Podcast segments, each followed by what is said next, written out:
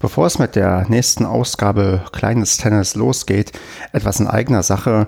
Findige Stammhörerinnen und Hörer werden es bereits sehen, dass heute eine LK19 dran ist und ihr euch dann sicher wundern könnt, Moment mal, LK19 war doch bereits schon in Ausgabe 2 mit dabei. Ja, das ähm, ist so und das stimmt auch und ich werde entgegen vielleicht meiner ursprünglichen Planung, jede LK erstmal nur einmal durchzugehen, auch Leute ja interviewen und mit Leuten sprechen, die eine LK haben, die bereits vergeben ist. Denn ich habe recht viele Anfragen und Zuschriften bekommen von Leuten, die interessiert daran sind, hier dabei zu sein. Und da haben einige so spannende Geschichten erzählt, wo ich dachte, okay, die möchte ich nicht ausklammern, nur weil die LK irgendwie schon vergeben ist. Von daher gibt es ab sofort auch ja, Doppelungen bei den Leistungsklassen hier bei den Aufnahmen. Wenn ihr wissen wollt, wie da aktuell gerade so der Stand ist, mit wem bereits Sendungen geplant sind und mit wem nicht, zumindest mit welcher LK, dann schaut mal auf die Seite kleinestennis.de, geht dort auf About und da seht ihr dann, welche ja, Leistungsklassen bereits besetzt sind und bei welchen noch etwas größerer Bedarf ist. Und ihr könnt euch auf jeden Fall weiterhin bei mir melden, entweder per Twitter, Instagram oder irgendein anderes soziales Netzwerk, das ich vielleicht noch irgendwann mal einrichte oder natürlich unter der E-Mail stefan.zweitprojekt.de. Und jetzt viel Spaß mit der aktuellen Folge.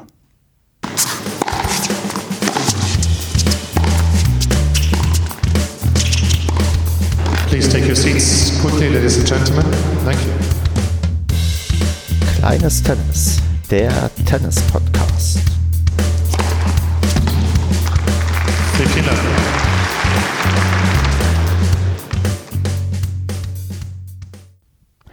Kleines Tennis, Ausgabe Nummer 6. Wir nehmen auf am 12.04.2020. Mein Name ist Stefan und mit mir dabei ist heute der Jonas. Hallo Jonas. Hallo. Ja, Jonas, wunderbar, dass du hier bist, dass wir uns hier zu Ostern zusammenschalten können und ganz vorbildlich entsprechend der ja, Kontaktbeschränkungen uns online zusammensetzen, um ein wenig über das kleine Tennis aus deinem Leben zu reden. Und ich würde mal sagen, wir machen das eigentlich wie immer. Stell dich doch erstmal vor, wer bist du, wo spielst du und in welcher LK befindest du dich denn aktuell? Ja, mein Name ist Jonas Grunewald. Ich bin 37 Jahre alt und spiele beim TC Rot-Weiß Detmold. Das ist in Ostwestfalen-Lippe, so zwischen Bielefeld und Paderborn gelegen. Ich spiele da aktuell im Sommer in der Kreisliga und im Winter in der Bezirksklasse und habe die LK 19. Ja, super. LK19. Hast du schon mal was Besseres ähm, in deinem Leben erreicht oder ist das bisher das höchste aller Gefühle, was du nee, erreichen das konntest? Ist, äh, das ist tatsächlich das höchste aller Gefühle, was ich erreichen konnte. Ähm, und das ist auch immer mein Ziel gewesen, die Eins vorne zu schaffen. Ähm, insbesondere war mir halt tatsächlich wichtig, das noch im normalen Herrenbereich zu schaffen und nicht in den Altersklassen. Okay, das heißt, du spielst aktuell auch noch in der Herrenklasse. Genau, ich spiele noch in der Herrenklasse. Das hat so ein bisschen den Hintergrund, dass wir einfach nicht genug 30er zusammenbekommen, um da eine Mannschaft zu melden. Okay, und da, wenn du von wir sprichst, äh, sprichst redest du vom TC Rot-Was Detmold und auf den würde ich gerne jetzt erstmal ein bisschen eingehen, bevor wir genau gucken, mhm. wie sich das dann entwickelt hat, wie du in die LK19 kommen konntest. Und da würde ich mit Detmold einfach erstmal so anfangen und mich hier outen. Ich war tatsächlich schon mal in Detmold und habe mir das Hermannsdenkmal angesehen. Oh, und ja. würde jetzt mal fragen, ähm, du bist wahrscheinlich auch Detmolder und immer schon da gewesen oder wann bist du nach Detmold gekommen?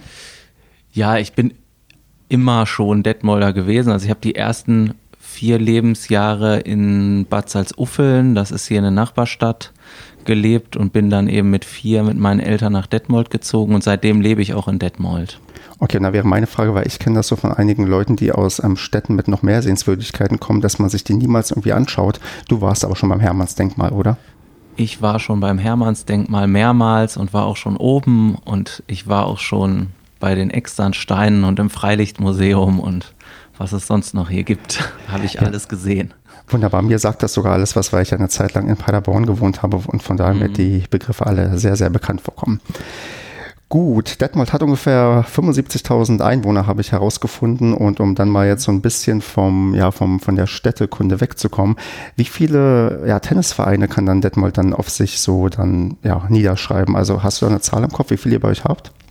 Also in Detmold selber oder in den Stadtteilen, die zu Detmold gehören, gibt es meines Wissens nach vier Tennisvereine. Das ist einmal der TC Rot-Weiß Detmold, wo ich spiele. Dann gibt es noch einen anderen großen Verein, äh, das ist der TC Grün-Weiß Hiddesen. Das ist in einem Stadtteil von Detmold auch ein großer Verein. Dann gibt es noch den Tennisclub Heiligenkirchen, ein kleiner Verein und noch den TUS Pivitzheide, meine ich, dass die so heißen und die haben eben eine Tennisabteilung. Es kann aber auch sein, dass die nicht TUS heißen, sondern etwas anders. Aber da gibt es auf jeden Fall auch noch eine Tennishalle und Tennisplätze. Okay, also für eine mittelgroße Stadt einigermaßen vernünftig ähm, ja, ausgestattet mit Tennisverein. Definitiv, also sehr gut ausgestattet, weil der TC Rot-Weiß da kommen wir ja gleich noch näher drauf. Und auch der TC Grün-Weiß Hiddesen sind eben große Tennisvereine mit großen Anlagen. Ich glaube, Hiddesen hat zwölf Plätze und Detmold hat sogar 13 Plätze. Genau. Okay. Okay, 13 Plätze. Ähm, das sind dann aber alles Plätze draußen oder habt ihr auch eine Halle? Genau, wir haben auch eine Halle mit zwei Plätzen, ähm, Teppich mit Granulat. Genau. Ähm, aber heißt das ähm, quasi 13 Plätze insgesamt oder nochmal zwei zusätzlich obendrauf? Ähm, also zwei Hallenplätze zusätzlich obendrauf. Insgesamt sind es dann 15 Plätze. Okay, dann wäre jetzt meine Frage, wie ist denn das dann bei euch im Winter? Kriegt ihr denn dann genug, also habt ihr genug Kapazitäten, dass auch alle Leute so oft spielen können, wie sie wollen? Oder ist das schon das sehr, sehr stark eingeschränkt und die Plätze eigentlich immer ausgebucht? Also die Plätze sind schon ausgebucht, insbesondere weil unser Verein eben auch noch eine Tennisschule beherbergt, die dann auch dort trainiert. Aber ich würde mal behaupten, dass jeder, der im Winter spielen will, auch spielen kann. Natürlich nicht so ausgiebig wie im Sommer. Aber wenn man jetzt im Winter zweimal die Woche spielen möchte, dann kann man das auch. Ist natürlich auch immer so ein bisschen so ein finanzielles Ding, weil die Halle ist halt einfach teuer. Ne? Aber das kennt ja wahrscheinlich jeder Tennisspieler, hm. dass das halt so ist. Ähm, weißt du spontan, wie viel ihr für eine Stunde quasi Platz ähm, in der Halle bezahlt? Ähm, das ist unterschiedlich. Äh, das ist gestaffelt. Das geht los so bei äh, 8 bis 9 Euro inklusive Licht und geht dann hoch in den Top-Zeiten auf äh, etwas über 20 Euro, 22 Euro, so um den Dreh. Okay. Inklusive Licht immer. Okay, aber gut, das ist ja schon recht breit gestreut. Ich weiß, bei mir im Verein ist das alles ein bisschen, sagen wir mal, flacher. Da ist der Ausschlag nach oben und nach unten nicht so groß, aber da kannst du halt niemals so richtig, richtig billig, weil ich finde 8, 9 Euro, das klingt schon recht günstig für eine Stunde in der Halle spielen. Gut, das sind dann natürlich Randzeiten unter der Woche morgens um 8 oder so. Ne? Mhm. Ne? Dann äh, ist das so. Also wir haben vor einiger Zeit sehr erfolgreich ein Online-Hallenbuchungssystem eingeführt und das funktioniert auch super. Und äh, daraufhin haben wir dann eben auch angefangen, äh, aufgrund der Statistik, die wir dann da bekommen haben, zu gucken, äh, wann ist die Halle sehr wenig ausgebucht und kann man da vielleicht diese Zeiten über den Preis dann attraktiver gestalten. Ne? Ah, okay. Genau. Ähm, was für ein Hallensystem habt ihr da? Äh, eBusy heißt das. Okay, Oder ja, eBusy. Ja, doch, eBusy. Ja, von dem habe ich auch schon gehört. Das ist bei uns, glaube ich, auch so ein bisschen in der Diskussion. Habt ihr es denn nur für die Halle oder auch für die Draußenplätze oder braucht ihr draußen quasi gar kein Platzbuchungssystem, weil immer sowieso was frei ist, wenn man spontan nee. hinfährt? Genau, also draußen brauchen wir keins. Äh, wir haben das nur für die Halle und haben das eben auch dann mittlerweile mit dem Licht gekoppelt. Das heißt, ähm, dieses etwas nervige Lichtgeld, was es früher immer noch gab, dass man immer Kleingeld haben musste, das haben wir auch abgeschafft und äh, EBC sorgt jetzt auch dafür, dass das Licht eben automatisch an und ausgeht. Okay. Für die Außenplätze haben wir kein Buchungssystem und in der Regel ist eigentlich immer ein Platz frei, wenn man kommt. Es gibt so ein paar Stoßzeiten, so unter der Woche 17, 18 Uhr, so diese Zeit, da kann es schon mal sein, dass es mal ganz voll ist und man ein bisschen warten muss, aber in der Regel kommt das sehr selten vor. Okay. Und wenn man warten muss, kann man sich dann irgendwo vielleicht nett auf eine Terrasse bei einem Restaurant hinsetzen oder was gibt es da bei euch für Möglichkeiten? Genau, da gibt es eine schöne Terrasse und aktuell haben wir auch wieder ein Restaurant und äh, ja, also aus meiner Sicht ist es auf jeden Fall eine wirklich sehr, sehr schöne Anlage, weil das ist so terrassenartig angelegt und man kann oben eben auf der Terrasse vom Restaurant kann man sitzen und kann dann über die ganze Anlage gucken, wo dann eben ähm, auf der ersten Stufe darunter sechs Plätze nebeneinander sind und darunter auf der Stufe sind dann nochmal sieben Plätze nebeneinander. Also man hat von oben im Prinzip Überblick über die gesamte Anlage und kann von der Terrasse aus ja wunderbar die Plätze 1 bis 3 überblicken und da eben die Spiele dann auch angucken. Okay, cool.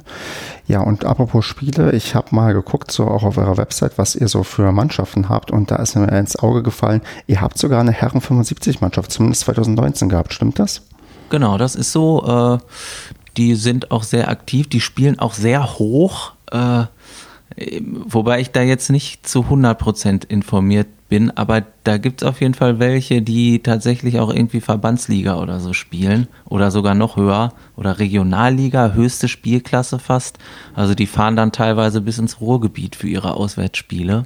Okay. Äh, genau, die sind äh, wacker. Auf Sehr cool. Fall. Weißt du, ob da zufällig jemand dabei ist, der auch schon seit 50 Jahren oder so Tennis spielt und da immer noch mitmischt oder ähm, kennst du die Leute da nicht so gut von der hohen Altersklasse? Doch, ich kenne da einen, der ist auch ehemaliger Vorsitzender von unserem Verein und der ähm, spielt Tennis. Ich glaube, der ist mittlerweile 82 oder 83 und spielt eben noch. Und der spielt Tennis seit seinem 15. oder 14. Lebensjahr, irgendwie sowas. Also schon extrem lange und ähm, der äh, ja, hat mir auch Bilder gezeigt, wo er noch in so einem ganz klassischen äh, Tennis-Outfit mit langer Wundfaltenhose und, und Strickpolunder äh, auf dem Platz spielt, äh, steht. Genau, der spielt schon richtig lange, ja. Boah, beeindruckend. Da, wir können ja bei, der, bei dem Thema, wie lange man schon spielt, da werden wir bei dir auch noch mal ein bisschen konkreter gleich drauf eingehen müssen. Aber bevor wir das vielleicht mal abrunden, ähm, neben der Herren 75-Mannschaft, hast du einen Überblick, wie viele Mannschaften ihr insgesamt sonst so habt und wie erfolgreich so der am TC Rot-Weiß Detmold in der Gegend ähm, sich herumschlägt? Also wir haben insgesamt, das kann ich jetzt gar nicht genau sagen. Letztes Jahr hatten wir drei Herrenmannschaften, das weiß ich auf jeden Fall. Und äh, die sind so, ich sag mal, alle semi-erfolgreich. Ne? Da gibt es jetzt keine äh, richtig harten Ausreißer, die dann wirklich in die obersten Spielklassen stürmen. Aber äh, die, die erste, die spielt auf jeden Fall äh, in der Bezirksliga und die haben auch Aus Aufstiegsambitionen. Also die haben vorne auch nochmal nachgelegt. Da spielt jetzt auch jemand mit LK3, ähm, der also ähm, selber auch mal LK1 eine Zeit lang war. Der kann also richtig äh, halb professionell, sage ich mal, Tennis spielen. Die haben auf jeden Fall Aufstiegsambitionen. Wir selber mit den zweiten Herren, wo ich spiele, sind ja in die Kreisliga aufgestiegen und äh, haben da auch die Klasse gehalten. Das ist jetzt hier anspruchsvoller geworden, weil die Tenniskreise zusammengelegt wurden. Das hm. heißt, wir haben jetzt ähm, nicht mehr nur noch äh, Auswärtsspiele dann in Lippe, sondern müssen auch teilweise nach Bielefeld fahren. Genau. Und äh, ansonsten haben wir noch eine relativ erfolgreiche Damenmannschaft. Das sind die Damen 50, die spielen in der Ostwestfalenliga. Das ist auf jeden Fall eine relativ hohe Spielklasse. Ähm, genau. Die erste Dame ähm, spielt in der Kreisliga äh, und konnten da jetzt, glaube ich, auch wieder die Klasse halten. Also wir schlagen uns wacker hier in der Region, sage ich mal. Ne? Die Damen 60 spielen, glaube ich, auch Ostwestfalenliga. Äh, genau. Es gibt allerdings deutlich mehr Herrenmannschaften als Damenmannschaften, das muss man dazu sagen. Ich glaube, das könnte sogar generell ein Phänomen sein, dass es insgesamt mehr Herrenmannschaften gibt als Damenmannschaften, aber das müsste man mal irgendwo gucken, wie das da statistisch genau aussieht. Das weiß ich nicht genau. Bei uns im Verein ist es auf jeden Fall so, dass wir ähm, sowohl in den Altersklassen als auch im Herren- und Damenbereich und auch im Jugendbereich äh, mehr äh, Herren- bzw. Jungsmannschaften haben. Ne? Hm. Das ist schon so. Hm, gibt es denn sowas wie Lokalrivalität zu anderen Vereinen irgendwie in der Gegend oder gerade in Detmold oder ist ähm, sowas wie, keine Ahnung, Derbys gibt es erst, wenn man äh, ein bisschen höher mit dabei ist oder bei ganz, ganz anderen Vereinen? Also ist es irgendwie so, dass man immer auch mal mit einem Auge vielleicht guckt, okay, wie schlägt sich denn der andere große Detmolder Verein oder ja, ist man da hier so doch eher für sich unterwegs? Ja, es geht also, eigentlich wäre ja äh, der, sage ich mal, lokale Rivale hier für uns der TC Grün-Weiß Hiddesen. Mhm. Das habe ich persönlich jetzt aber nie so erlebt. Ich glaube, ich habe auch noch nie gegen die gespielt, weil das irgendwie immer nicht passte. Die hatten dann eine Mannschaft, wo ich anfing, da spielten die höher und dann sind die abgestiegen und dann sind wir in eine andere Gruppe gekommen und dann ging das immer so aneinander vorbei und dann ist es da nie zu so einer richtigen ähm, Rivalität gekommen. Wir hatten jetzt ähm, im letzten Jahr so ein bisschen Rivalität und das hat man dann auch bei dem Auswärtsspiel gemerkt ähm, zum TC Grün-Weiß Bad Meinberg, weil das sind auch Jungs, sage ich mal so in unserem Alter, die mhm. spielen auch Herren und äh, ja, das ist aber eine freundschaftliche Rivalität, äh, wo, wo man äh, auf jeden Fall äh, dann nicht irgendwie böse miteinander umgeht hm. oder so, ne? Sondern äh, das ist dann einfach so, äh, das Spiel wird ernst genommen und äh, man hofft dann auch zu gewinnen. Und wir haben letztes Jahr dann auch unser Auswärtsspiel da gewonnen. Sehr schön. Ja, und sonst, wenn ich mich mal durch eure Website durchgeklickt habe, habe ich gesehen, ihr richtet sogar ein ähm, Turnier aus, die Detmold Open, stimmt's? Genau, wir haben ähm, LK-Turnier jedes Jahr auf unserer Anlage, beziehungsweise mehrere. Die Detmold Open finden zweimal statt äh, als Wochenendturnier und dann gibt es noch zwei oder sogar drei Detmold Open Tagesturniere. Ähm, ich glaube, das wurde auch in einem der letzten Podcasts irgendwie erwähnt mit diesem Spiralsystem. Mhm. Man spielt einmal gegen eine bessere und einmal gegen eine schlechtere LK. Das sind die Tagesturniere und die anderen Detmold Open sind halt richtig klassischer Turn äh, klassisches äh, LK-Turnier mit Turnierbaum und dann geht es eben los und wenn man in der ersten Runde ausscheidet, kann man es halt in der Nebenrunde nochmal versuchen, ähm, ein paar Punkte zu sammeln, genau. Und äh, die sind auch äh, jedes Mal sehr erfolgreich und schön, die Turniere. Also ich kann nur jeden oder jede der ZuhörerInnen hier äh, zu diesem Turnier einladen. Wir haben letztes Jahr ein Turnier gehabt, ich glaube das erste, da hatten wir über 120 Meldungen, äh, auch über die Kreisgrenze hinaus und das ist dann wirklich gerade auf unserer großen Anlage mit 13 Plätzen äh, eine tolle Sache, wo eine richtige Turnieratmosphäre entsteht. Ne? Das ja, muss man sagen. Das klingt schon nicht schlecht. Wie sieht es denn dieses Jahr jetzt aus? Ich meine, ich probiere eigentlich möglichst das Corona-Thema zu vermeiden, aber das hat ja wahrscheinlich auch Auswirkungen auf eure Turnierplanung für 2020, oder? Definitiv. Also da ist es jetzt so, äh, der Ingo, der mit mir auch im Vorstand vom Verein ist, der ist ja hauptverantwortlich eben auch für diese äh, Detmold Open. Das ist jetzt erstmal alles auf Eis gelegt. Ich bin mir auch ehrlich gesagt gar nicht sicher, ob man beim WTV, also bei unserem Verband, aktuell überhaupt Turniere melden darf. Hm. Das weiß ich gar nicht. Oder kann.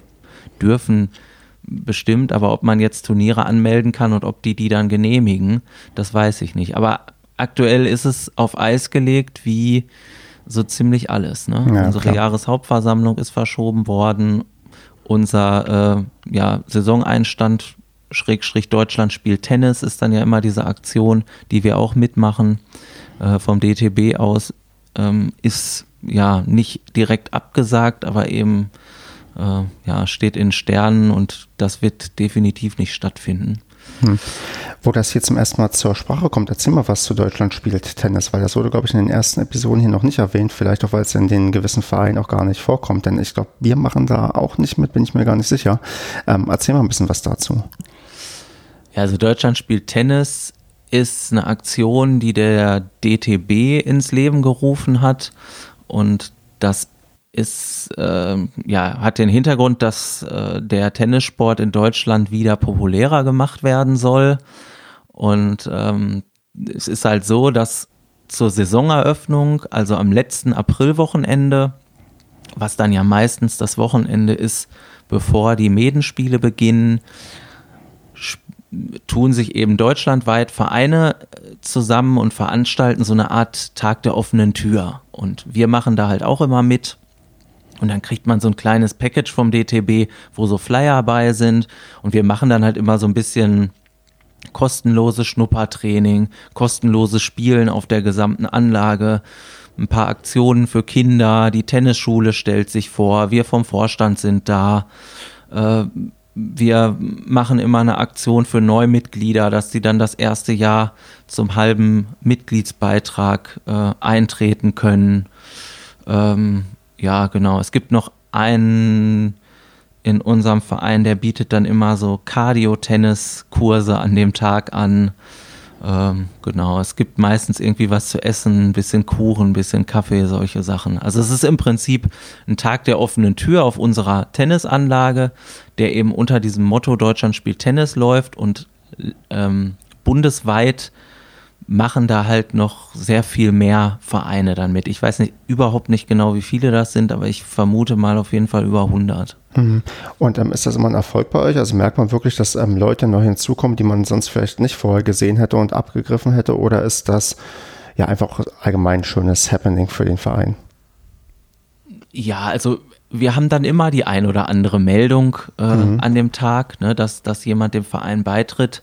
Ähm, ob das jetzt an Deutschland spielt Tennis liegt, weiß ich natürlich nicht. Aber es ist einfach so für uns ein schöner Saisonauftakt, ne? weil dann ist was los auf der Anlage und es sind dann auch viele Mitglieder da und ähm, ja, alle sind äh, gut drauf, weil sie wissen, ab jetzt geht's wieder los und ich kann, wenn ich möchte, jeden Tag Tennis spielen. äh, genau. Und die Plätze sind frisch und äh, ja, das ist einfach, ist einfach eine schöne Sache. Ja, ab jetzt geht's wieder los. Das ist, glaube ich, ein Satz, den wir uns alle gerade äh, sehr, sehr gerne wünschen, dass der irgendwie fallen würde, aber da müssen wir uns ja. vielleicht noch ein bisschen gedulden. Da gehe ich auch von aus, ja. Ja, gut, dann gehen wir mal in den Karrieremodus. Wann ging es denn bei dir los, Jonas, mit dem Tennis? Also ich habe tatsächlich erst vor zehn Jahren angefangen, Tennis zu spielen mit 27 und habe vorher auch noch nie Tennis gespielt und habe auch sonst nicht sonderlich viel Sport getrieben. Äh, also mal abgesehen vom Schulsport und dem obligatorischen Tischtennis-Rundlauf in der Pause äh, habe ich nicht viel äh, Sport getrieben und bin dann aber im Vorfeld, ich sag mal so vor gut 15 Jahren irgendwie auf Tennis aufmerksam geworden im Fernsehen und habe es dann auch immer schon geguckt und fand es interessant. Und naja, es ist ganz, äh, ja, vielleicht eine Besonderheit bei mir. Ähm, richtig äh, tennisaffin bin ich durch äh, eine Spielkonsole geworden und zwar ähm, Sega Dreamcast, sagt vielleicht dem einen oder anderen noch was. Und da gibt es ein Spiel oder gab es damals ein Spiel äh, Virtua Tennis und Virtua Tennis 2. Und das äh, habe ich mit Freunden gespielt und das hat uns dermaßen geflasht, dass wir das die ganze Zeit gespielt haben und ähm, das Tennisinteresse irgendwie noch mehr gestiegen ist und ja, dann haben wir irgendwie ein ähm, VHS-Prospekt in die Hände bekommen und da gab es ein Angebot von der Volkshochschule Detmold, äh, Tennis als Lifetime-Sportart. Einsteigerkurs äh, achtmal in der Gruppe 50 Euro, irgendwie sowas. Und da habe ich mir dann gesagt, so jetzt probierst du es mal aus. Und äh, ja, überraschenderweise hat das dann tatsächlich von Anfang an äh, gar nicht so schlecht funktioniert. Und seitdem bin ich dabei und habe mich tatsächlich durch sämtliche Hobbyrunden im Verein gekämpft, bis ich dann tatsächlich so weit war, nach zwei Jahren äh, Training äh, Mannschaft zu spielen. Genau. Ja gut, dann lass uns erstmal zunächst auf äh, ein paar Sachen eingehen. Und zwar die erste Frage wäre, Virtual Tennis, gab es da richtige Tennisspieler oder waren das so, ja, irgendwelche Pseudonamen, die man da irgendwie spielen konnte? Nee, da gibt's, äh, das war richtig äh, mit offiziellen Spielern. Da gab's Tommy Haas. Ich weiß noch, ich habe damals bei Virtual Tennis immer mit Magnus Norman hm. gespielt. Äh, Eigenschaft Fast Runner. genau. Äh, doch, doch, das war richtig äh, der ATP-Tour im Prinzip nachempfunden. Ne? Okay, ich glaube, es gab auch ein paar Damen, das weiß ich jetzt aber nicht genau. Aber war quasi das FIFA-Äquivalent ähm, zum Tennis, was man da auf der Konsole genau, spielen konnte. Genau, okay. Genau. Okay, dann ähm, habt ihr das quasi gezockt und ähm, dann hast du erzählt, du hast doch angefangen, Tennis zu gucken, so als Sport, ähm, das für dich zu entdecken. Gab es denn vorher irgendeinen Sport, den du dir überhaupt anschauen konntest oder ist das auch der erste Sport, den du überhaupt erst im Fernsehen oder irgendwie verfolgen konntest? Nee, ich habe schon äh, Fußball geguckt mhm. vorher, ähm, auch nicht exzessiv, aber wir haben hier ja auch äh, Arminia Bielefeld in der Nähe, da bin ich häufiger im Stadion gewesen, auch als Kind. Und ähm, ja, dann ging es im Prinzip da dann aber richtig mit Tennis los. Und dann sind wir auch mal zu den damals noch Gary Weber Open nach Halle gefahren und haben uns die eben angeguckt, weil ähm, ja, gut, ist halt ein ATP-Turnier und dann noch hier in der Nähe, ähm, hat man ja nicht so oft. Mhm. Und äh, ja, andere Sportarten, eben Fußball und ansonsten, ja, was man so guckt, sage ich mal, ne, Olympische Spiele, wenn die dann mal sind, Olympische Winterspiele, sowas habe ich natürlich auch vorher geguckt. Aber ähm, damals, ja, ging es dann halt so, ich sag mal, um die Jahrtausendwende rum äh, ging es dann los, dass ich irgendwie angefangen habe, Tennis zu gucken und auch intensiv Tennis zu gucken und das auch nach wie vor gerne gucke. okay, was heißt intensiv? Also kannst du dir auch wirklich dann entspannt zwei Fünfsatz-Matches hintereinander angucken bei Grand Slam-Turnieren oder ist das dann schon wieder zu viel? Ja, also zwei hintereinander würde ich jetzt äh, wahrscheinlich nicht dauerhaft auf dem Sofa verbringen, aber eins kann ich gut gucken und äh, in dem Zusammenhang finde ich das auch nach wie vor gut, dass da Best of Five gespielt wird. Und ich habe da kein Problem mit, dass das eben so lange geht und gucke mir das auch an. Und ich habe es ja auch schon äh, live erlebt. Ähm, Best of Five, da kommen wir dann ja gleich noch zu. Genau.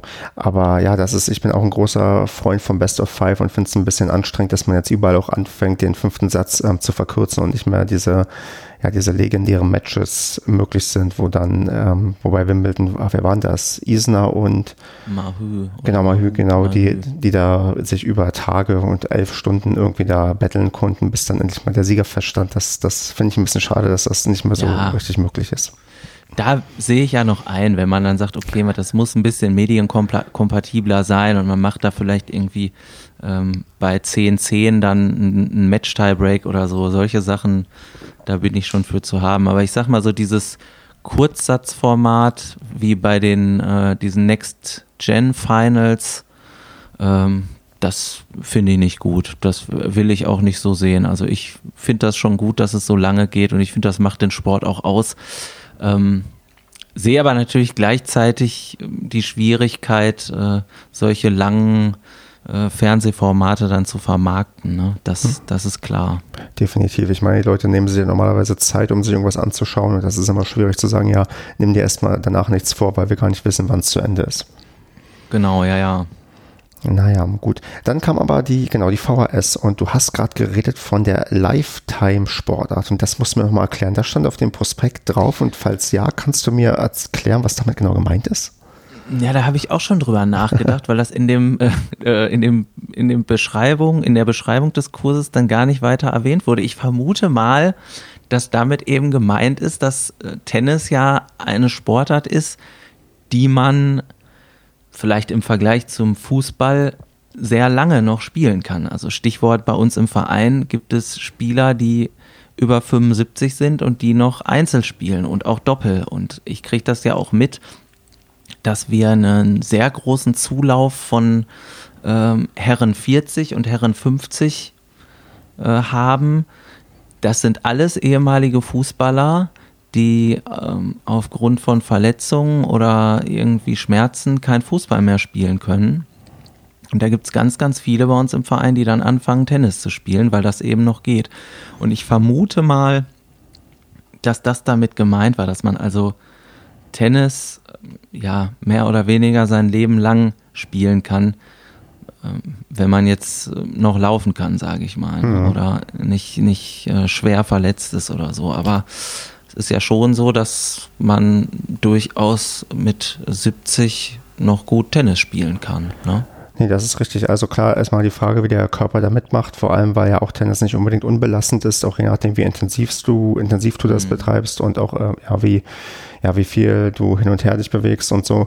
Aber klar, es, man sieht ja schon etliche Mannschaften oder halt ähm, Spieler, die das irgendwie noch im hohen Alter irgendwie machen können. Und ich hoffe, dass das bei uns irgendwie auch so der Fall sein wird, weil die Vorstellung ist ja schön, dass man dann irgendwie noch in, in, im Rentenalter dann schön gemütlich vormittags Tennis spielen kann.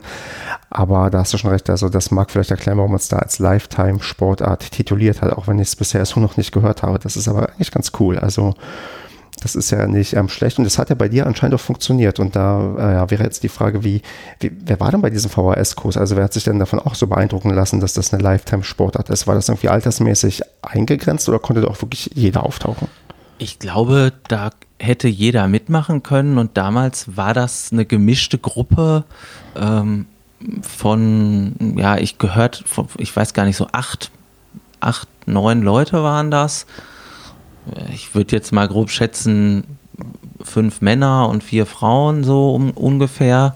Und äh, Durchschnittsalter wahrscheinlich irgendwo so um die 35.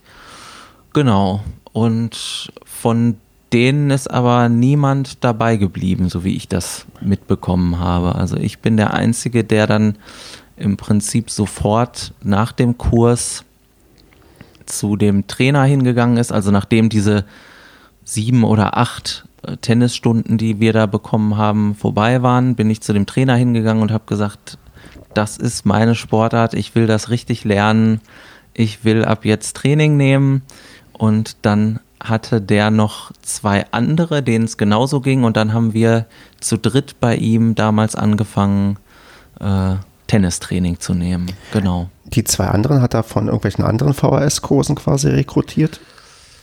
Genau, ja, die waren, das waren auch irgendwie äh, Anfänger, die äh, in dieser sogenannten Hobbyrunde, die es bei uns im Verein gibt, halt gespielt haben und die auch einfach besser werden wollten und Training nehmen wollten. Und das war aber so ein Spielniveau, also alles blutige Anfänger, die noch nie Tennis gespielt hatten.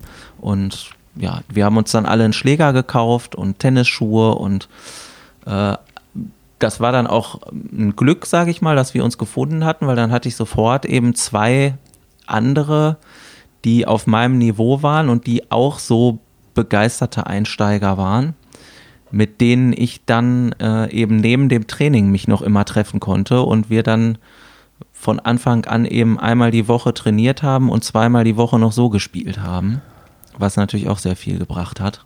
Ja klar, das, das, das, das, genau. ist ja, das ist ja super wertvoll, weil normalerweise ist ja das Problem, gerade wenn man im ja, höheren Alter anfängt, hat ja eigentlich keiner Bock mit dir zu spielen, weil halt du bist irgendwie eigentlich viel zu schlecht irgendwie und es nervt ja vielleicht auch ein Stück weit dann, wenn äh, jemand ständig irgendwie ja Sachen gar nicht hinbekommt oder falsch macht und da gibt es ja die Leute, die damit besser und schlechter klarkommen, wenn jemand so auf dem Platz steht und von daher waren das bei dir wirklich dann ideale Voraussetzungen, gleiches Niveau, gleiche Begeisterung und dann ja ging es einfach los. Definitiv.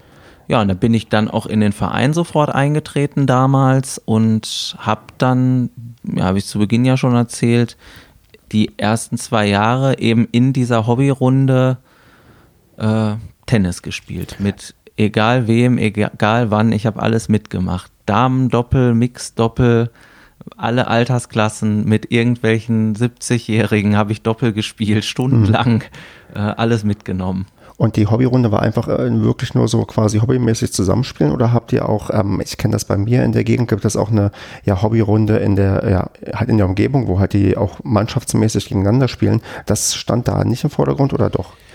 Das stand damals nicht im Vordergrund. Also damals war das einfach eine Hobbyrunde, die äh, unser Kontaktwart organisiert, der das auch immer noch macht.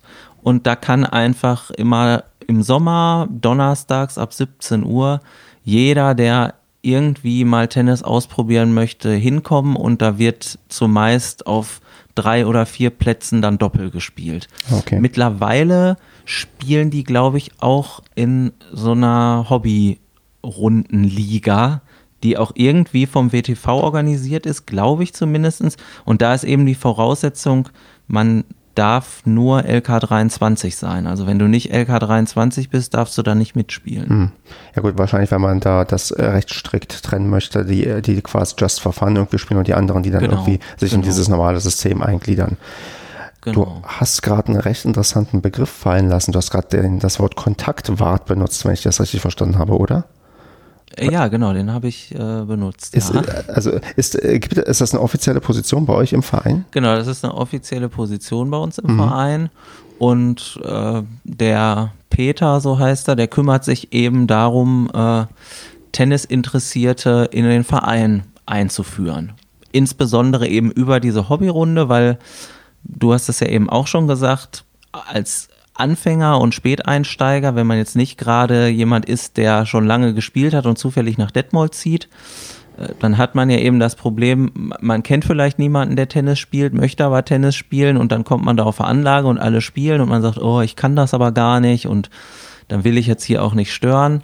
Und dafür gibt es eben bei uns die Hobbyrunde und äh, da kann einfach jeder mitmachen und der Kontaktwart führt einen dann so ein bisschen einfach ins Tennis ein. Ne? Der organisiert die Hobbyrunde, die machen auch mal dann am Wochenende Doppelturniere, so, sogenannte Schleifchenturniere, sind mhm. vielleicht auch in anderen Vereinen bekannt, äh, wo einfach jeder mitmachen kann und man kann auch in der Hobbyrunde ruhig mal vorbeikommen und spielen und muss nicht sofort Vereinsmitglied sein. Äh, genau, das ist so, ist sowas, was wir eben für, für Einsteiger oder auch Wiedereinsteiger äh, bei uns im Verein schon lange Jahre installiert haben.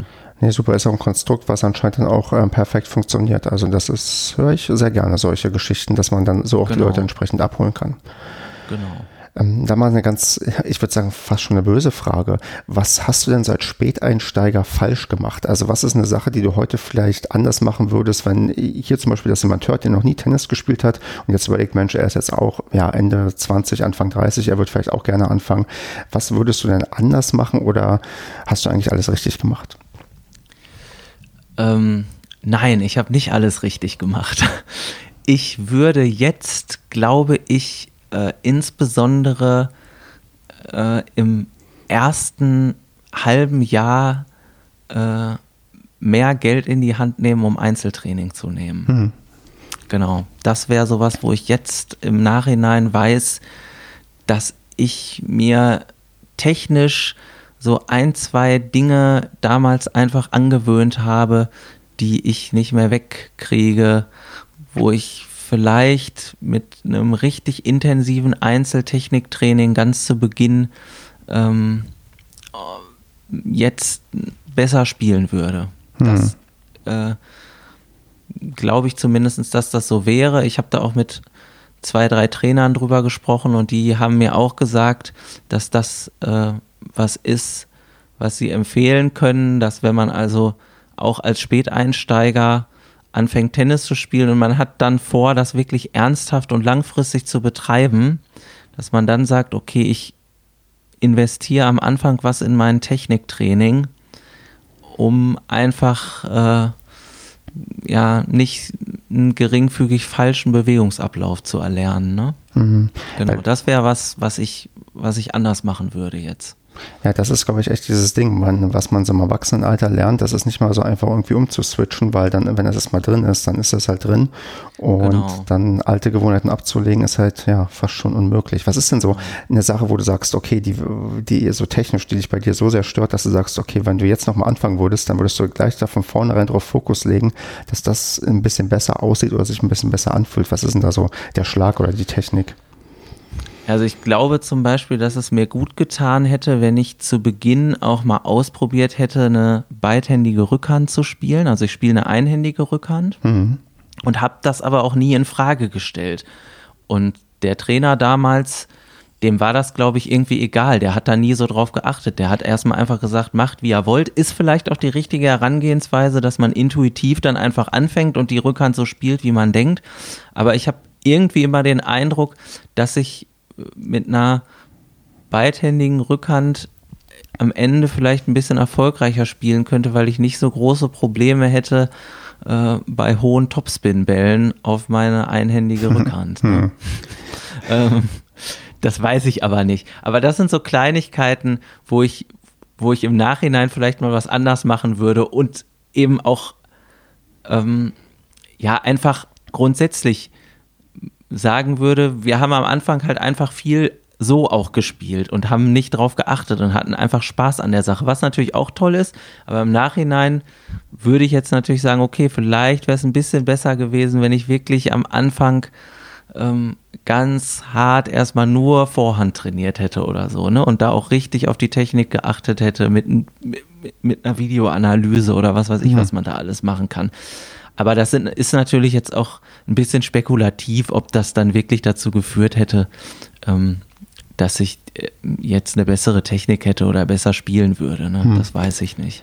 Bevor wir noch mal ein bisschen konkreter auf Ergebnisse eingehen, doch noch eine technische Frage. Du hast ja vorhin erwähnt, dass bei Virtual Tennis dein Lieblingsspieler Magnus Norman war, wenn ich das richtig im Kopf habe.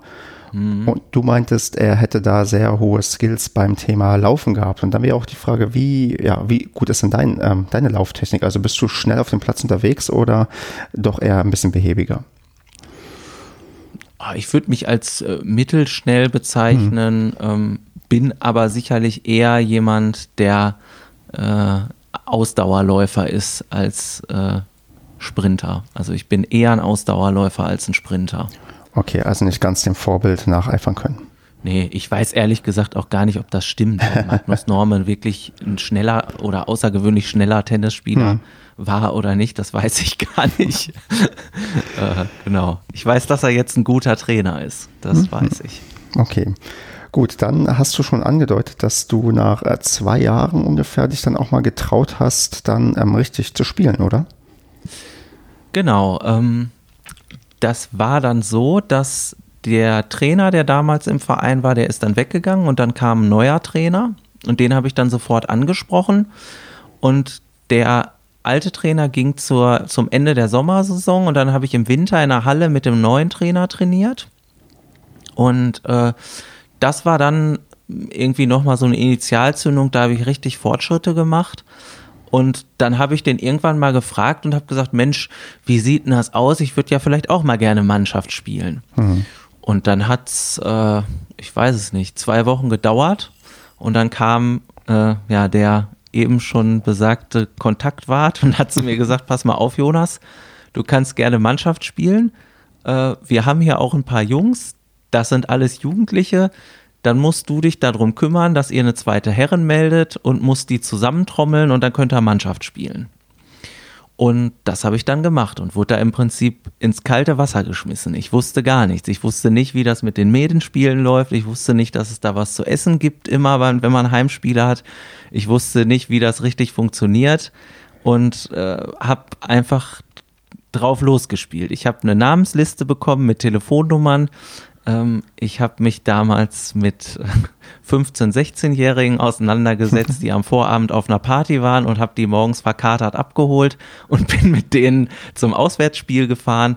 All diese Sachen. Also ich war damals dann eben Mannschaftsführer und äh, habe dann ja tatsächlich die jetzt immer noch im Verein vorhandene zweite Herren äh, erfolgreich installiert, kann man so sagen. Genau. Wie, wie begeistert waren denn die Leute, die du dann irgendwie in die zweite Mannschaft hineinholen wolltest? Also war das kein Problem, die voll zu bekommen oder musstest du da einige Leute quasi, ja, ich will nicht sagen anflehen, aber schon ein bisschen mit Nachdruck nachfragen, dass sie wirklich sagen, okay, dann schreib mich halt mit auf und ich komme auch ein, zweimal mit?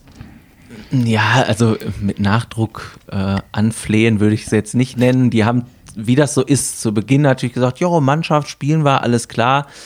Aber wie es dann so ist, äh, an jedem Mannschaftsspieltag fehlt dann doch einer und man muss hinterher telefonieren und dann kam es sicherlich auch das ein oder andere Mal, zumindest in diesen Anfangszeiten vor, dass wir dann leider nur zu fünft waren. Mhm.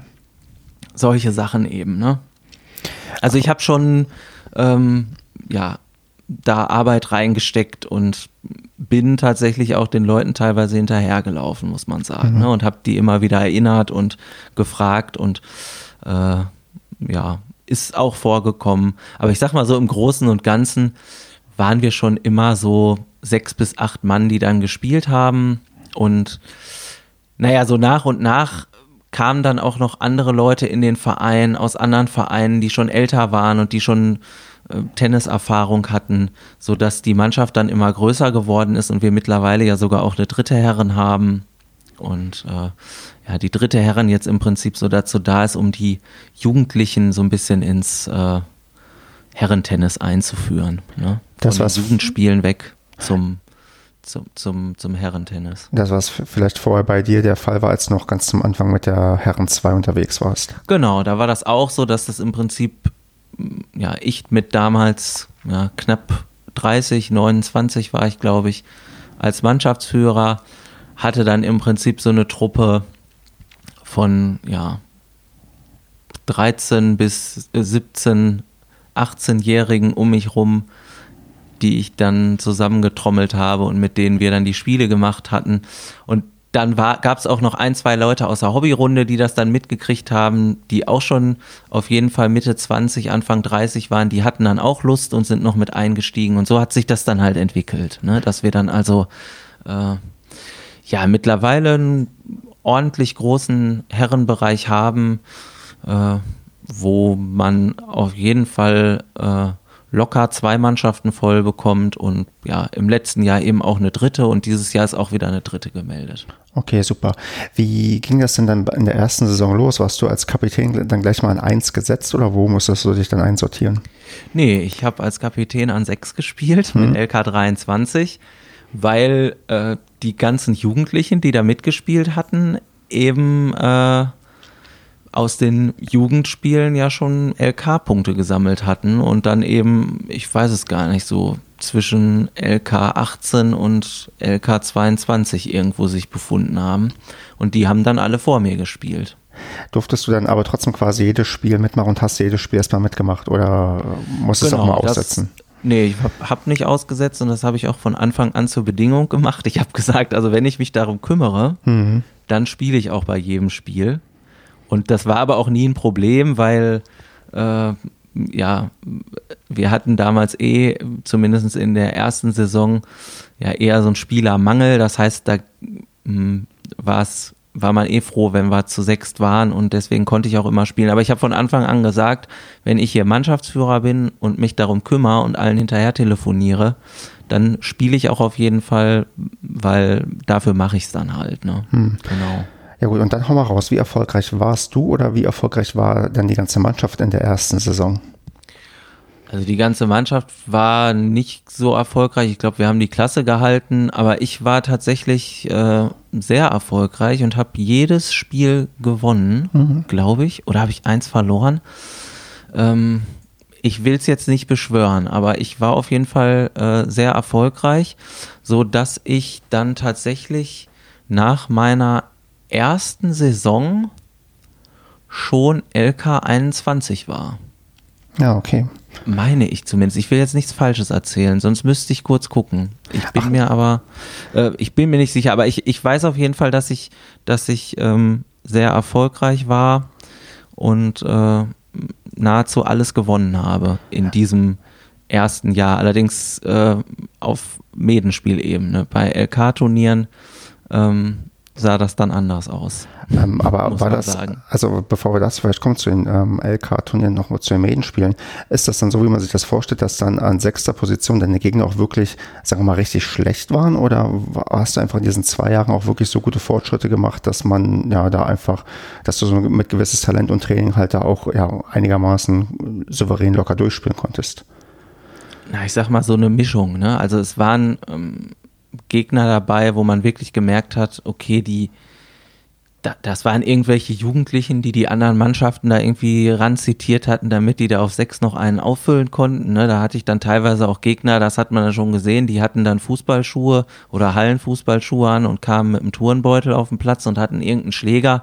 Die konnten halt gar nicht spielen, aber es waren auch Gegner dabei, die halt äh, ja schon Tennis spielen konnten und wo ich mich aber irgendwie durchgefeitet habe. Ne? Also okay. genau. Ich habe jetzt hier auch gerade mal nebenbei geguckt, also es ist tatsächlich so, ich habe in der ersten Saison äh, 2012 war das, da habe ich ähm, 535 Punkte gesammelt und bin LK 21 geworden. Genau. Ah, okay. Und hast du gerade in dieser ersten Saison irgendein ja, Match besonders in Erinnerung? Also vielleicht das aller, allererste, weil es irgendwie so eher eindrucksvoll ist, überhaupt das erste Mal irgendwie ein Match zu gewinnen und Punkte zu sammeln? Oder gibt es irgendein anderes, wo du jetzt auch vielleicht den Überblick gerade hast, was, wo du sagst, okay, da hast du sehr bewusste Erinnerungen noch dran? Also ich erinnere mich an das allererste Match natürlich, wobei das allererste Match war nämlich genau so ein Match, wo hm. äh, jemand kam, der halt offensichtlich, weiß ich nicht, vielleicht das dritte Mal einen Schläger in der Hand hatte oder auch nicht oft Tennis gespielt mhm. hat. Ähm, das äh, habe ich dann auch sehr deutlich mit 6-0, 6-2 gewonnen. Ich glaube, dass das eindrucksvollste Match war im Prinzip das letzte Match in der Saison. Das war auch gar kein Medenspiel-Match, sondern das war ein LK-Turnier-Match bei dem äh, bei einem LK-Turnier hier beim Nachbarverein Grün-Weiß Hedesen. Und da habe ich eben gegen jemanden, der auch Tennis spielen kann, anderer LK23er, den ich auch heute noch kenne, habe ich damals 7-6, 6-2 gewonnen und damit nochmal 50 Punkte geholt und eben den Aufstieg in die LK 21 äh, geschafft. Und das war für mich damals so ein Saisonabschluss, äh, ja, den ich einfach in Erinnerung habe, weil das nochmal so die, das Sahnehäubchen war, ähm, weil das, äh, ja, ich sehe das hier auch gerade, 16.09. war das Datum, also zum Ende der Saison, dann nochmal dieser Sieg äh, und die LK 21 in der ersten Saison. Da war ich damals schon sehr, sehr zufrieden mit, muss ich sagen. Ja, mhm. doch. Gab es denn noch Saisons, die es mal getoppt haben mit dem Aufstieg oder irgend sowas, was du dann nochmal erreicht hast in den letzten Jahren? Ja, also getoppt ähm, hat es jetzt auf jeden Fall die, die letzte Saison, muss ich sagen, weil ich immer das Ziel hatte, ähm, LK 19 zu werden, weil ich halt wusste, okay, so bis LK 20, da kann man sich einfach durch Punkte sammeln hochspielen, aber um eben LK 19 zu werden, da muss man dann ja auch die entsprechende LK einmal schlagen, mhm. um da reinzukommen. Und das hatte ich äh, im Vorfeld schon zwei, dreimal fast geschafft. Also da habe ich gegen LK 17 mal in einem nervenaufreibenden Match im Match-Tiebreak bei einem LK-Turnier verloren. Und das ist mir auch noch ein zweites Mal passiert, dass ich wirklich kurz davor war, zwei Punkte vom Sieg weg und es wieder vergeigt habe. Und dann habe ich lange Zeit irgendwie an mir gezweifelt und habe gedacht, das klappt irgendwie nicht im Herrenbereich. Und dann gab es mal Saisons, da habe ich dann höher in der Mannschaft gespielt und hatte irgendwie, habe eine schlechte Saison gespielt. Naja, und die letzte Saison, da hat es dann eben endlich geklappt. Äh, da habe ich dann ähm, relativ deutlich auch äh, mit 1 und 2 gegen eine LK 17 gewonnen und ja, damit war dann der Aufstieg in die LK 19 perfekt. Ja, und du hast ja genau. gerade gesagt, es war dir ja wichtig, dass du das im Herrenbereich noch erreichst. Und mit ähm, ja, 37 als Späteinsteiger ist das, glaube ich, nicht unbedingt Standard, dass man das so spät quasi noch erreicht oder sich auch diese, diese Arbeit überhaupt macht. Ja, das kann ich jetzt so nicht sagen. Also ich sag mal so, ich kenne niemanden persönlich, der so spät angefangen hat zu spielen und das jetzt immer noch so intensiv und mehr oder weniger erfolgreich macht wie ich. Kenne ich niemanden wird es sicherlich auch geben, ähm, aber äh, ich wüsste jetzt nicht, wer. Das heißt, stimmt gar nicht. Wir haben einen äh, im Verein, der auch Späteinsteiger ist und sehr, sehr erfolgreich spielt. Bei dem muss man allerdings sagen, dass der äh, Volleyballspieler ist und da auch sehr hoch gespielt hat. Ich glaube in der Regionalliga und auch sehr erfolgreich Tischtennis gespielt hat und sehr erfolgreich Badminton gespielt hat. Das heißt, der hatte zumindest schon mal so eine Rückschlagsportart im Vorfeld betrieben. Aber der ist auch äh, sehr, sehr erfolgreich. Ist mittlerweile, glaube ich, sogar schon LK 14 oder so. Aber auch noch allgemeine Herren dann. Nee, der spielt jetzt mittlerweile Herren 40. Okay. Weil wie sieht es denn bei dir aus? Jetzt hast du die LK 19 noch bei den Herren geschafft. Heißt das, du wechselst jetzt zu den Herren 30 oder ziehst du weiter die allgemeine Klasse durch? Nee, ich bleibe jetzt erstmal noch bei den Herren, weil wir ja keine 30er melden können. Ah, okay, das wird schon. sich in den nächsten zwei, drei Jahren ändern. Und da sind auch schon einige, die dann eben sagen, okay, dann, wenn wir sage ich mal, zehn Mann sind, also ich sag mal so acht bis zehn Leute braucht man ja für eine Sommersaison ne? oder sollte man haben, damit auch mal einer ausfallen kann und einer mal im Urlaub ist und so, damit man die Mannschaft immer voll kriegt. Aber wenn wir dann so zehn Mann sind, dann würden wir auf jeden Fall auch eine 30er melden und dann würde ich auch 30er spielen. Okay, also wenn du in drei Jahren 40 wirst, wirst du auch noch lieber eher die 30er mitmischen als die 40er. Äh, da gehe ich mal von aus, okay. ja.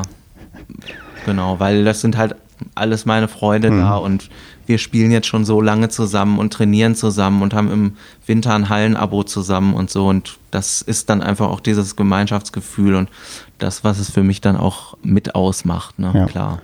Ich meine, sonst man merkt bei ihr schon, dass da doch eine sehr, sehr große Leidenschaft ähm, spät entfacht wurde, denn obendrauf bist du ja inzwischen auch ähm, mit einer Position bei euch im Verein ausgestattet, oder?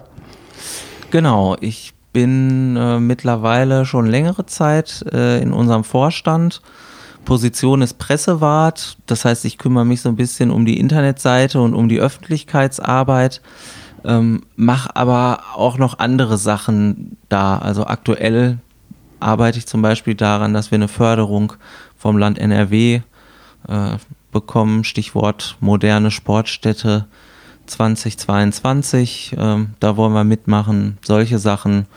Und äh, ja, mach einfach viel ehrenamtliche Arbeit im Verein, äh, damit es den Verein weiter gibt, ne? weil ohne das geht es halt einfach nicht. Das, das ist, völlig, so. das ist völlig richtig. Ähm, da wird es auch noch in der Zukunft ein paar Leute geben, mit denen ich intensiv über die, ja, über die ähm, ehrenamtliche Tätigkeit in einem Verein reden werde und da auch einige ja, Positionen, die man da irgendwie innehaben kann, ähm, abarbeiten mhm. werde. Genau. Mit, mit, mit, mit dir möchte ich aber jetzt noch ein anderes ähm, Spezialthema besprechen. Und zwar hast du mir vorher erzählt, du warst bei den French Open und zwar 2012, 13 und 14. Und genau. da hast du die drei Jahre voll gemacht. Und jetzt würde ich einfach mal fragen, also warum und mit wem und ähm, wie war es und warum hast du 2015 eigentlich nicht mehr weitergemacht? Ja, ähm, also ich sag mal, im Zuge dieser, dieses Tennisinteresse, was bei mir entstanden ist, gab es dann natürlich auch ein besonderes Interesse für die Grand Slam Turniere und äh, da war für mich eigentlich relativ schnell klar, okay, so weit ist es nicht nach Paris, du musst da mal irgendwie hin. Und äh, dann hat ein Bekannter von mir ähm, eine Freundin in Paris kennengelernt und ist dann auch nach Paris gezogen, um da zu studieren. Und äh, ja, dann habe ich den relativ schnell kontaktiert und habe gesagt, du, du lebst jetzt in Paris, dann müssen wir mal zusammen zu den French Open gehen. Ich will da unbedingt mal hin und will mir das unbedingt mal angucken. Äh, ist ein großer Traum von mir. Äh, genau, und dann habe ich es einfach gemacht. Dann bin ich den besuchen gefahren und habe ihn besucht und dann sind wir halt zu den French Open gegangen und das habe ich eben dreimal hintereinander gemacht. Und im darauffolgenden Jahr hatte ich dann irgendwie keine Zeit und dann ist es irgendwie immer einfach im Sande verlaufen. Es gibt jetzt gar nicht so einen ausschlaggebenden Grund, warum ich nicht nochmal hingefahren bin.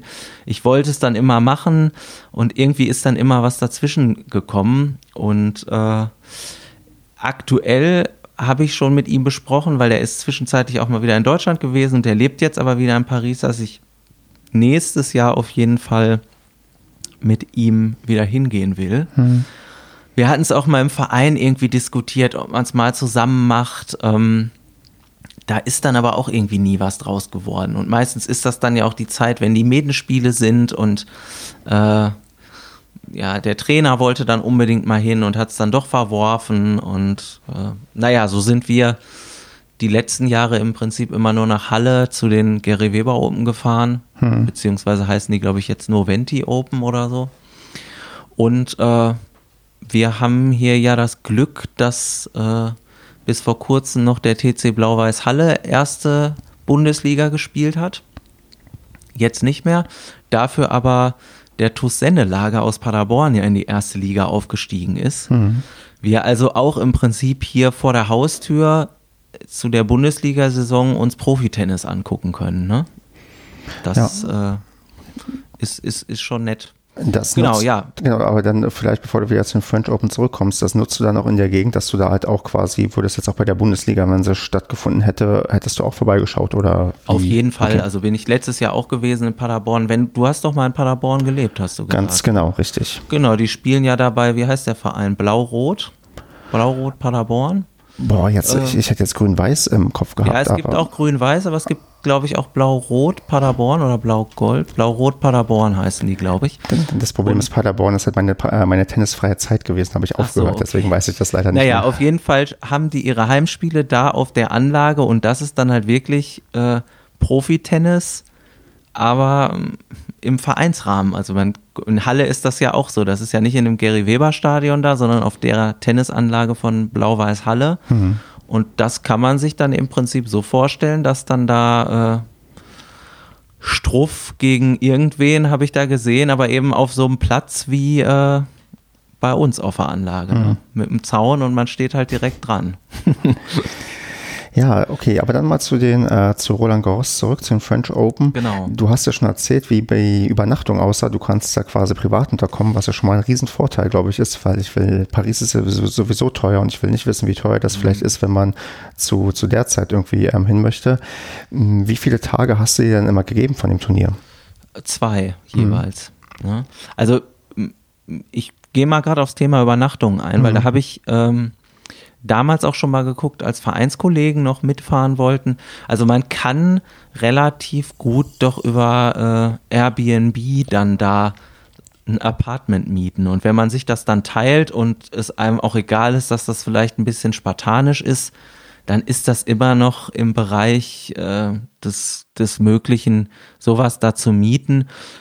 Und zum, weil das wurde ja beim letzten Mal auch schon, glaube ich, von dir gesagt in einem der Podcasts, dass zu der Zeit immer wenn ich dann in Paris war, hatte ich gar nicht so den Eindruck, dass die French Open da irgendwie so ein absolutes, absolut herausragendes Ereignis ist, wo ganz Paris dann irgendwie in Aufregung verfällt, sondern die, äh, also man kriegt das so in der Stadt eigentlich kaum mit, dass dieses Turnier da gerade ist. Erst wenn man dann da direkt in die Nähe der Anlage kommt, merkt man das, ne?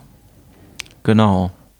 Also ich hatte jetzt nicht den Eindruck, dass da irgendwie die Preise der Hotels oder sonst irgendwas der French Open Zeit besonders teuer waren. Also das weiß ich aber natürlich nicht, ob das, ob, ob das jetzt auch wirklich so ist. Ne? Hm. Aber ich hatte damals mal geguckt und ähm, also irgendwelche Apartments über Airbnb waren da auf jeden Fall äh, absolut bezahlbar. Gerade wenn man da irgendwie zu dritt oder viert ist, dann, dann ist das was, was man, was, was man gut bezahlen kann. Okay, gut. Dann erzähl mal, wie ist denn das, wenn man ja auf, auf der Anlage sich da ähm, umhertummelt? Also wo, was steuert man an? Was erlebt man so? Ähm, Gibt es da ein paar Highlights, die du mit uns teilen kannst ähm, bezüglich des Turniers? Ja, also es ist so, die Anlage ist ja mitten in der Stadt, so im, ähm, ja, ich sag mal Südwesten.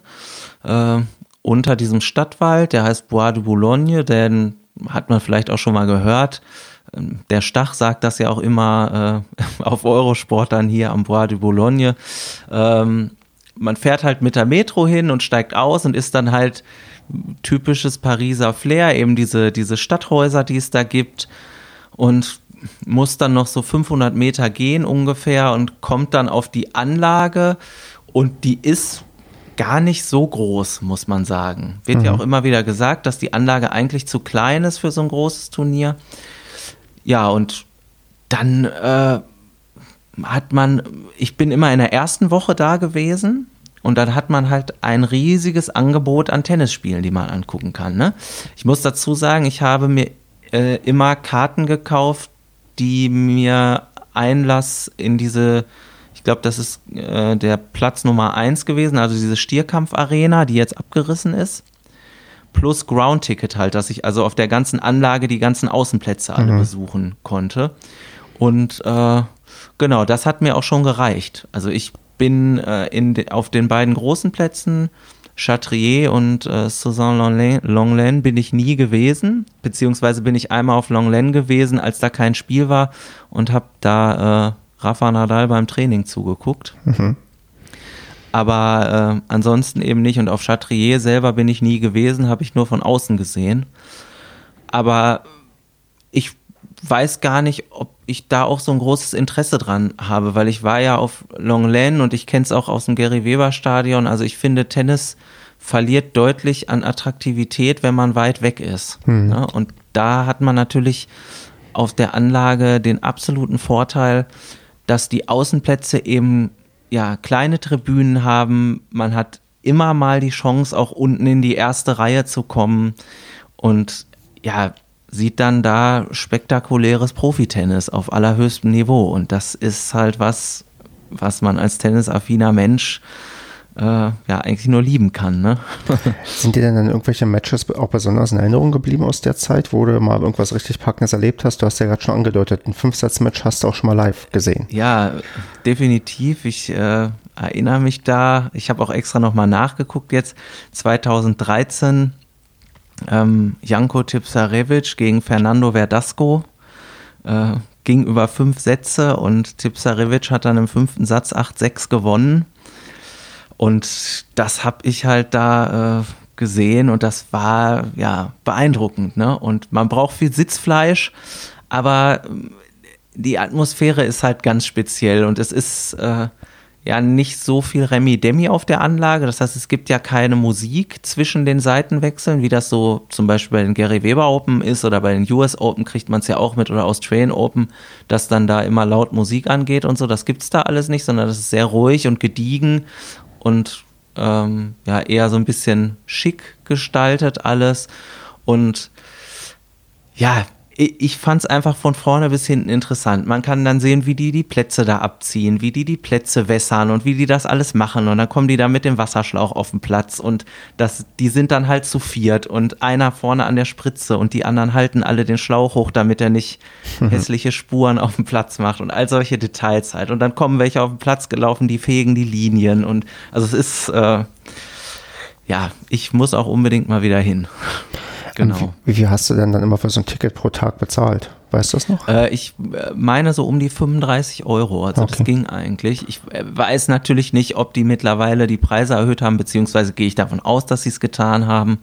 Ähm, es ist auf jeden Fall ratsam, äh, im Vorfeld sich um die Tickets zu kümmern. Man kann sich also auf der Internetseite einen Account machen und kann die Tickets dann auch kaufen. Da sollte man auch am besten direkt am ersten Tag, wenn der Vorverkauf losgeht, zuschlagen, weil die dann sehr schnell weg sind. Und äh, genau, das habe ich gemacht. Gibt dann halt Online-Tickets, die sind auch personalisiert. Und da habe ich mir immer zwei Stück gekauft und bin dann zwei Tage hintereinander hin. Und äh, ja, mit mehr Zeit und mehr Geld wäre ich sicherlich aber auch 14 Tage hintereinander hingegangen. Hast du denn mal einen richtig verregneten Tag oder sowas erwischt, wo halt irgendwie ja. Ja, unmöglich war, sich viele Spiele anzusehen? Genau, ist mir auch tatsächlich einmal passiert. Äh, das war dann 2014, wo ich der erste Tag, wo ich da war, da war dann auch ein Freund mit, der war extrem verregnet. Also wir haben an dem Tag vielleicht anderthalb Stunden Tennis gesehen und ansonsten konnte nicht gespielt werden. Äh, natürlich war ich enttäuscht, aber ich sag mal, den einen Tag haben wir dann halt da genutzt, um uns die Anlage nochmal richtig anzugucken. Da gibt es ja auch so ein Museum auf der Anlage, da sind wir dann reingegangen und haben uns da die ganzen Sachen angeguckt, die es da äh, anzugucken gibt. Ne? Irgendwelche alten Tennisschuhe von Boris Becker mhm. und Schläger und Pokale und was man dann da so ein bisschen zur Geschichte und sind eben in diese große Boutique gegangen und haben uns die ganzen Sachen da angeguckt und immer mal zwischendurch wurde dann ja auch wieder gespielt. Das heißt, die sind da ja sehr schnell. Die ganzen Plätze werden ja, sobald es regnet, mit Planen abgedeckt, dass die, dass also keine Pfützen entstehen können. Sobald es dann trocken wird, geht das Spielen auch wieder los. Aber ähm, ja, deswegen würde ich auch jedem empfehlen, wenn man hinfährt und sich die Mühe macht, sollte man sich am besten für zwei oder sogar besser noch drei Tage Tickets besorgen, damit man auf jeden Fall einen Tag hat, äh, wo kein Regen ist. Wobei das jetzt ja mit dem Dach ähm, auf Chatrier vielleicht besser wird. Dann muss man sich natürlich ein Ticket für Chatrier auch kaufen. Mhm. Ähm, genau, dann ist man eben nicht vom Regen abhängig. Ja, aber vielleicht der ähm, Tipp, sich nicht nur für einen Tag ähm, einzudecken, ist, glaube ich, ganz ratsam, weil wenn du wirklich so Pech hast und dann alles ins Wasser fällt, ist ja wirklich genau, ein bisschen definitiv. enttäuschend. Und aus meiner Sicht äh, muss man nicht zwangsläufig viel Geld für äh, den Center Court ausgeben, sondern gerade in der ersten Woche ähm, ist die Anlage an sich spektakulär und die Außenplätze sind spektakulär und man kann viel sehen, man kann auf den Außenplätzen zugucken, wie die Profis trainieren. Ähm, man kann gucken, wie, wie teilweise äh, ja, irgendwelche unbekannteren Spieler da spielen, die ja auch schon ein absolut hochklassiges Profiniveau haben. Ne? Also das lohnt sich auch, da nur mit so einem Ground-Ticket hinzugehen, ganz klar. Ja, vor allem, weil ja auch die, da auch die spannenden Matches in der ersten Woche warten und man ja nicht, also dieses, man hat ja selten das Glück, dass man sieht, dass irgendwie ein, ein nicht gesetzter Spieler, ein ja, hochkarätigen Spieler in der ersten Runde auf einem ja, Hauptplatz irgendwie rausschmeißt. Das, ähm, damit kann man, glaube ich, nicht rechnen und dann ist vielleicht wirklich ganz gut, sich da so ein bisschen drumherum umzuschauen und dann mehr auch spannenden Tennis und nicht nur quasi einseitigen Tennis sich anschauen zu können. Ja, genau ich, ich glaube, wenn ich jetzt nochmal hinfahren würde, würde ich es dann doch versuchen, mir auch für Chatrier ein Ticket zu kaufen, weil das ist ja auch gleichzeitig ein Ground-Ticket. Also man kann dann auch trotzdem auf der ganzen Anlage eben rumlaufen, klar. Ähm, aber eben aufgrund des Dachs, ne, dass man dann dann halt äh, die, die Regensicherheit mhm. hat. Ne? Ja. Und ja, gut, sehen würde ich den Platz natürlich trotzdem auch gerne mal, klar. Okay, Jonas, genau. hast du noch was, was du zu den French Open unbedingt loswerden möchtest? Ähm, ja, für die, diejenigen, die da planen, mal hinzufahren, ähm, nehmt euch Verpflegung mit. Ähm, auf der Anlage sind maximal ein Liter Plastikflaschen erlaubt, das heißt keine 1,5 Liter Plastikflaschen mitnehmen und nehmt euch was zu essen mit, nehmt euch was zu trinken mit, weil wenn die Sonne scheint und man sitzt vier Stunden auf der Tribüne, dann wird es richtig warm und dann braucht man was zu trinken und möchte vielleicht nicht äh, sieben Euro für einen halben Liter Evian ausgeben. Also die Preise sind entsprechend gesalzen. Definitiv, ja. Also von ähm, Essen und Getränke auf der Anlage sind schon sehr teuer. Ja. Okay. Aber man darf oder durfte damals, vielleicht ist das auch verändert worden mittlerweile, das weiß ich nicht, ähm, eben auch Getränke und Essen mit reinnehmen. Okay, gut. Genau. Jo. Ja. Ja, und eine letzte Sache, also von Nordrhein-Westfalen aus äh, kann man perfekt äh, von Köln aus mit dem Thales nach Paris fahren. Ich habe teilweise nur 29 Euro für eine Fahrt bezahlt. Ja, klar, wenn du früh genug da ein bisschen unter der Woche quasi genau. fährst, dann ist es extrem günstig, auch nach genau. Frankreich zu kommen. Das ist völlig richtig. Und gerade Bahnfahren ist auch noch das klimafreundlichste, was man so machen kann. Von daher kann ich das, glaube ich, auch nur unterstützen. Ich bin ja auch passionierter Bahnfahrer, der sehr, sehr viel Bahn fährt. Aber ja, gerade nach Frankreich ist, glaube ich, auch dieser Teil, das ist auch, glaube ich, ein ganz netter Zug, oder? Ja, ich, also auf jeden Fall. Ist halt so ICE-mäßig. Ich glaube, der ist dem TGW nach äh, empfunden oder mhm. es ist sogar der TGW in einer anderen Farbe. Ähm, ja, setzt man sich in Köln rein, kommt dann am Gare du Nord in Paris an und ja, von da ist es dann tatsächlich auch noch ein Stück mit der S-Bahn. Ich glaube, man fährt dann wahrscheinlich noch fast eine halbe Stunde, bis man an der Tennisanlage ist. Da würde mir jetzt doch noch eine Frage einfallen. Wie sieht es denn aus? Wir kennen das ja alle, das ähm, Klischee von unfreundlichen Franzosen, wenn du kein Französisch sprichst. Die erste Frage wäre, sprichst du gut genug Französisch, um dich da quasi ja vorzuarbeiten und auch Sachen nachzufragen? Oder ist man dir bei Englisch ähm, sehr, sehr unfreundlich entgegengekommen? Nee, das, also unfreundlich kann ich überhaupt nicht ähm, bestätigen meine, naja, rudimentär vorhandenen Schulfranzösischkenntnisse reichen eben aus, um mich da durchzufragen und durchzubewegen. Ähm, jetzt muss ich allerdings sagen, dass äh, mein Freund, mhm. der in Paris lebt, äh, ja, sehr gut Französisch spricht und immer, wenn es irgendwo was zu klären oder zu fragen gab, hat der das dann gemacht. Aber äh, unfreundliche Franzosen habe ich nicht erlebt. Und ich glaube, das ist auch ein Klischee. Also das, äh, weiß ich nicht. Ich war auch schon häufig in Frankreich im Urlaub an der Côte d'Azur und auch an der Atlantikküste und das habe ich nie erlebt, dass ich da irgendwie äh, unfreundlich behandelt worden wäre, weil meine Französischkenntnisse nicht gut genug waren oder ich vielleicht auch das, was ich wollte, nicht in Französisch sagen konnte. Eher im Gegenteil. Nee, ich kann das aus persönlicher Erfahrung auch bestätigen. Ich war auch mal für ein Auslandssemester in Frankreich und habe eigentlich viel zu schlechte Französischkenntnisse dafür, um das auch wirklich zu tun. Also es war damals eher so, ja, wurde schnell ein Partysemester, weil ich gemerkt habe, okay, sprachtechnisch kommst du hier ein bisschen voran, aber nicht so sehr, wie du es dir vielleicht vorgenommen hast. Und auch da waren die ähm, Franzosen eigentlich doch immer sehr, sehr freundlich, wenn man es zumindest ähm, versucht hat. Und das hat schon irgendwie gepasst. Und dann, da Paris ja auch eine weltoffene große Stadt ist, sollte man auch davon ausgehen, dass man da ja einigermaßen vernünftig behandelt wird. Okay. Definitiv. Also. Super. Es ist eine Reise wert, Leute. Fahrt zu den French Open, ja, wenn ihr die Möglichkeit ja. habt. Und wenn sie das nächste Mal stattfinden. Genau. Super, Jonas. Dann würde ich jetzt gerne mit dir noch Entweder-Oder spielen. Du kennst den Modus. Es sind jetzt immer so ziemlich genau fünf Entweder-Oder-Fragen. Du sagst, was du davon ja, auswählst. Und wenn wir Bedarf haben, reden wir nochmal genauer darüber, warum du das ausgewählt hast. Okay. Gut, bist du bereit? Ja. Gut, dann Selbstgespräche oder innerer Monolog auf dem Platz? Selbstgespräche. Leider.